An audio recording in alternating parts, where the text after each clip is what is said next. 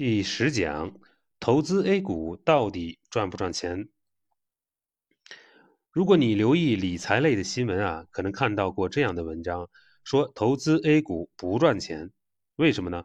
从二零零七年到二零一九年年底，上证总指数啊，从最高的六千一百二十四点跌到了三千多点，那么十二年时间不涨，不仅没有涨，还跌了差不多一半儿。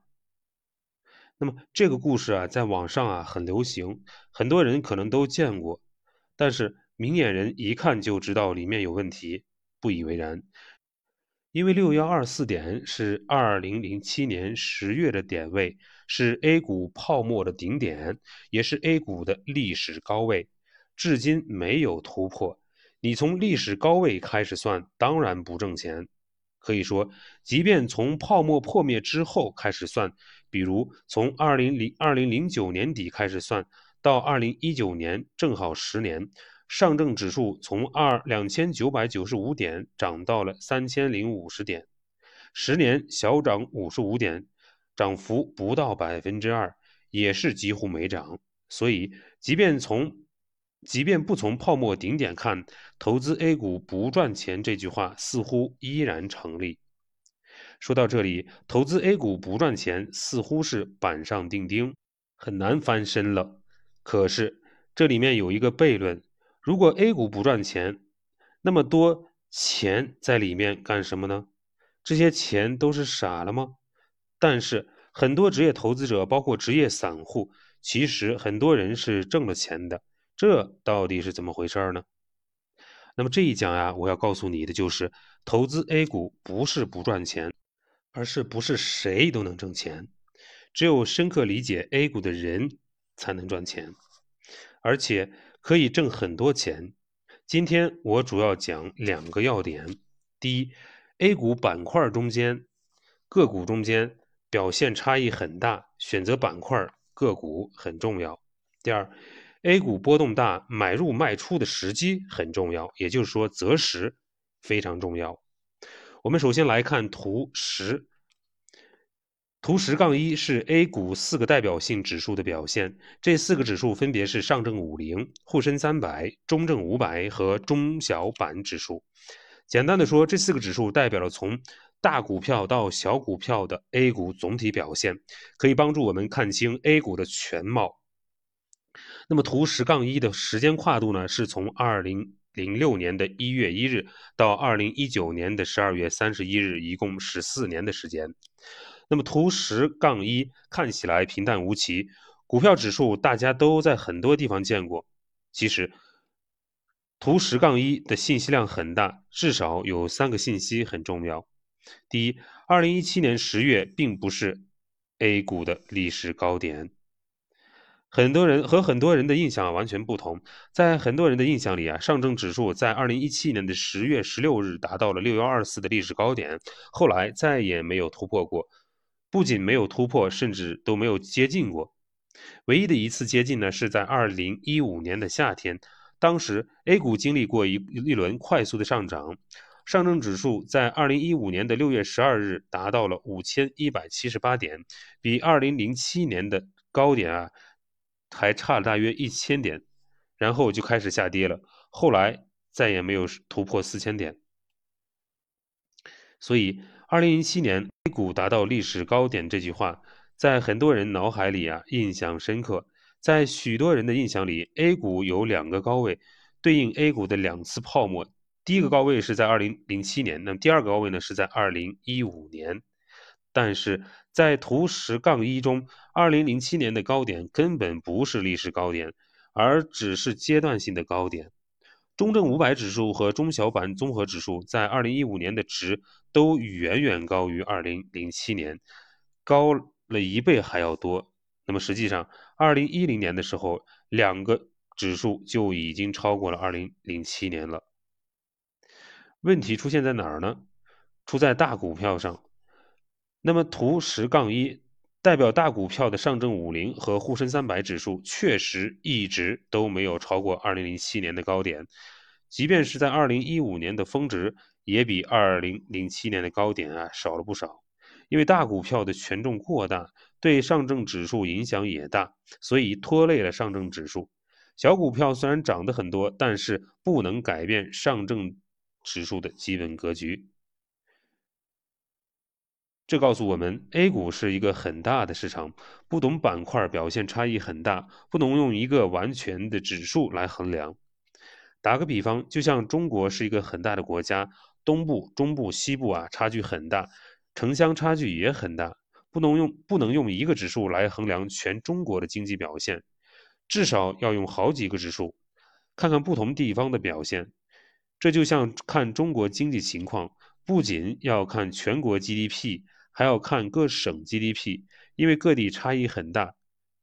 以后要看各城市的 GDP，GDP，因为城市之间差别也很大。第二，小股票的长期回报率高于大股票，这一点啊，在图十杠一上啊已经看得很清楚了。前面也已经提到，严格起见啊，我们再看一下具体的数字。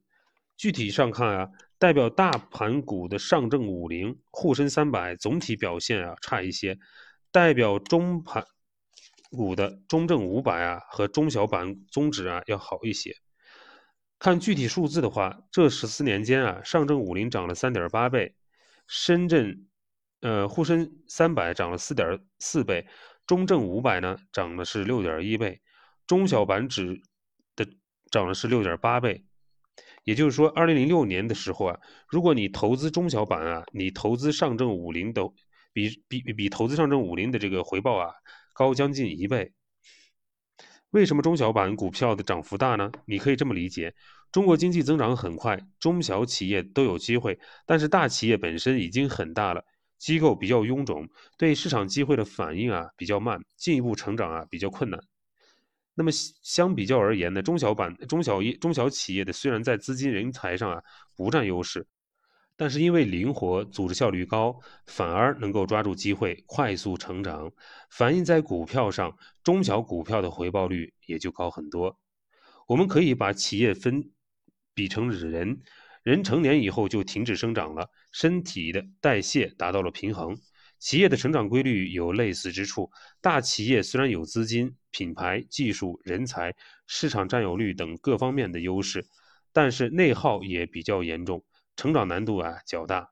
而小孩子虽然在和成年人的竞争中不占优势，但是内耗少，抓住机会就在涨。中小企业就像青少年，成长快，因此股票回报率也就高一些。第三，A 股的波动很大，波段非常重要。图十杠一中的第三条重要信息就是 A 股波动很大，选择波段非常重要。这一点啊，和美和和美国股票有很大的区别。美股虽然也有波动，也有回调，但是除了少数几次几次金融危机，大部分时间是上涨的。即便回调，幅度也很小，在百分之十到二十这个数量级上，其他时间都是盘整或者是上涨的态势。相比之下，A 股要么大涨，要么大跌。涨的时候一两年翻一倍，跌的时候一两年跌一半，大起大落是常态。平均上涨的时间很短，所以在 A 股市场上，对于波段的把握更加重要。在不同的时间段投资 A 股的收益率差距很大，有时候可以挣很多的钱，有时候会赔很多的钱。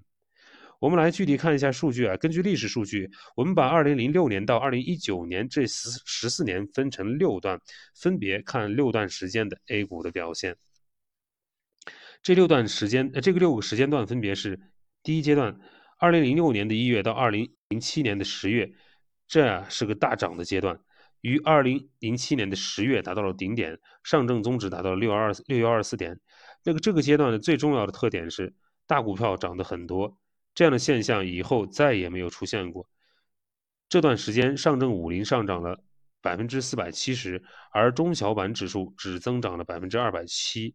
那么第二阶段呢，是二零零七年的十一月到二零零八年的十一月，这是个大幅回调的阶段。在一年的时间里啊，四大指数都经历了大幅的回调，跌幅都超过了一半，都在百分之六七十。一年时间这样大的跌幅。足够令人触目惊心了。第三阶段是二零零八年的十一月到二零一零年的十一月，啊，这两年的时间里，A 股又绝境雄起。当时的背景啊，是中央出了出台了四万亿的大规模经济刺激，中国经济啊从世界金融危机中反弹。这一轮小股票表现尤为亮眼，中小板在两年时间里啊上涨了超过百分之二十二百，达到了惊人的二百七十四。这个时候投资股票的人大概会有这样的感叹：人生大起大落实在是太刺激了。那么第四个阶段呢，是二零一零年的十月到二零一二年的十一月，也是两年的时间。这段时间，中国进入四万亿之后的宏观调控时期，政策上开始紧缩，A 股也随之下行。四大指数跌幅在百分之十八到百分之五十之间，前期涨幅较高的中小板跌幅也比较大，达到了百分之四十五。不过前一段前一阶段涨幅过。呃，超过百分之二百七十，跌幅百分之四十五，综合起来啊，还有一倍多的涨幅呢。啊，在这一阶段，我们新增了一个指数，就是创业板指数。创业板指数是二零零九年十月三十日正式上市，创业板指数是二零一零年六月一日开始编制和发布的。到二零一零年底，A 股已经有一百五十三家创业板指数，创业板。代表了 A 股更小、成长潜力更好的股票，因此我们加入创业板。可是创业板有生不逢时，开板一年多一点儿，就赶上了 A 股大回调，也跟着回调了接近百分之五十，把之前的涨幅都吐了回去。二零一二年十一月的时候，创业板跌到了六百多点左右的历史低位，不过从此以后，创业板开始反弹，后来再也没有回到这么低的水平。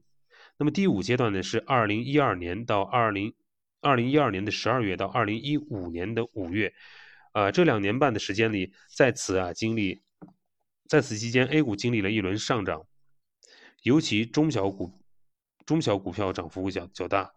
那么沪深三百呀，只涨了不到百分之一百三十，而中小板涨了百分之三百。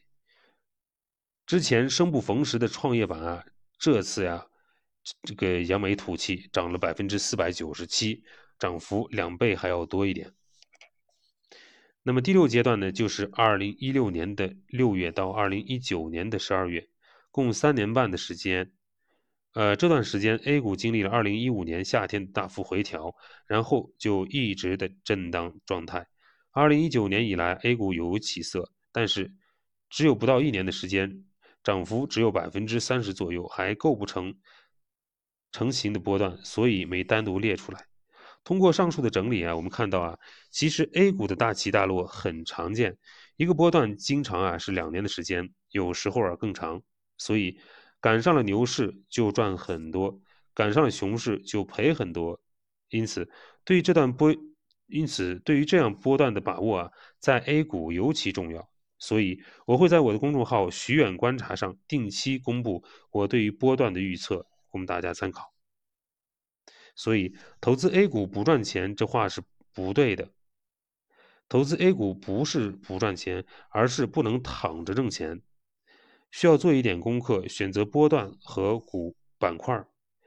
A 股很多股票回报率很高，像万科、格力空调、泸州老窖、贵州茅台、东方财富、呃立讯精密、康泰生物等等股票都涨了上百倍。要在 A 股赚钱，你要找到这样的股票，要么选好板块，要么会择时。换句话说，在 A 股挣钱还是需要一点技术的，这也正是你学习这门课的主要原因。本讲重点：第一，投资 A 股不是不赚钱，而是不能躺着赚钱，需要一点技术。